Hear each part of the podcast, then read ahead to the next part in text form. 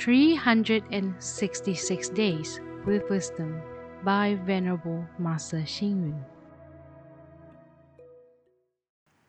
October 28th. Promote harmony, care for others, appreciate opportunities, and work for the benefit of all beings. A CEO was hospitalized for an illness. Whenever his staff visited him, they reported the business was running well with good profits and so forth, in order to make the CEO happy. However, the CEO said to his staff, helplessly, I do not wish to know the orders we have and how much earnings the company received. What I really wish now is to find a toilet. We always act inappropriately when we visit the sick.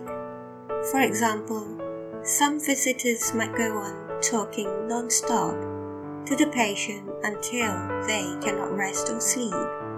Likewise, some people might check on the patient's sickness constantly or even visit them at the wrong time. Sometimes, just after an operation, we create jokes to lighten the patient's pain.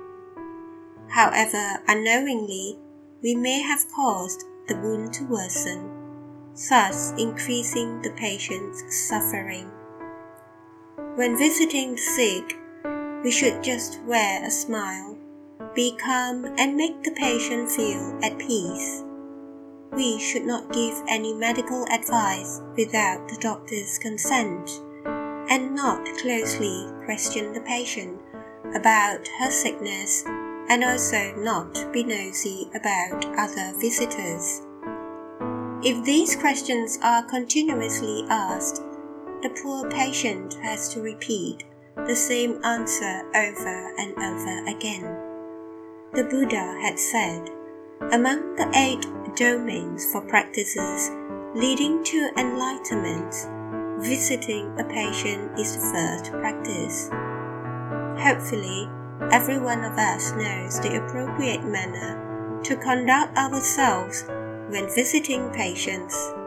Let the patients receive the feeling of happiness, care, comforting, wishes, and a carefree body and mind read, reflect, and act.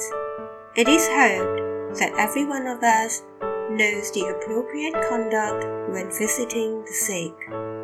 Let the patients receive the feeling of happiness, care, comforting wishes, and a carefree body and mind. Please tune in, same time tomorrow as we meet on air.